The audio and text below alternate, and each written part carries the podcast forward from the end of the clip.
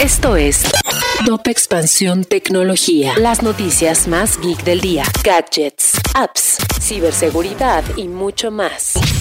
Soy Fernando Guarneros y este viernes 4 de junio te traigo las noticias tecno del día. Tecnología. Huawei lanzó su sistema operativo Harmony OS en sus dispositivos inteligentes con el fin de dejar de depender de la tecnología estadounidense. Esta medida además podría enfrentarlo al software de Apple y Google y si bien esta misión puede remitir a otros intentos de competencia en el mercado como Windows Phone, una clave para Huawei es su relevancia en Asia. Mark Zuckerberg confirmó que una de las nuevas capacidades que llegará a WhatsApp será la posibilidad de usar una cuenta en cuatro diferentes dispositivos sin una conexión activa. Además, se integrarán otras opciones de privacidad como que los chats desaparezcan tras 7 días. Twitter lanzará un nuevo producto de suscripción llamado Twitter Blue, que permitirá a los usuarios de pago editar sus tweets antes de publicarlos y cambiar el esquema de color de su aplicación. Esta nueva herramienta inicialmente estará disponible solo en Australia y Canadá.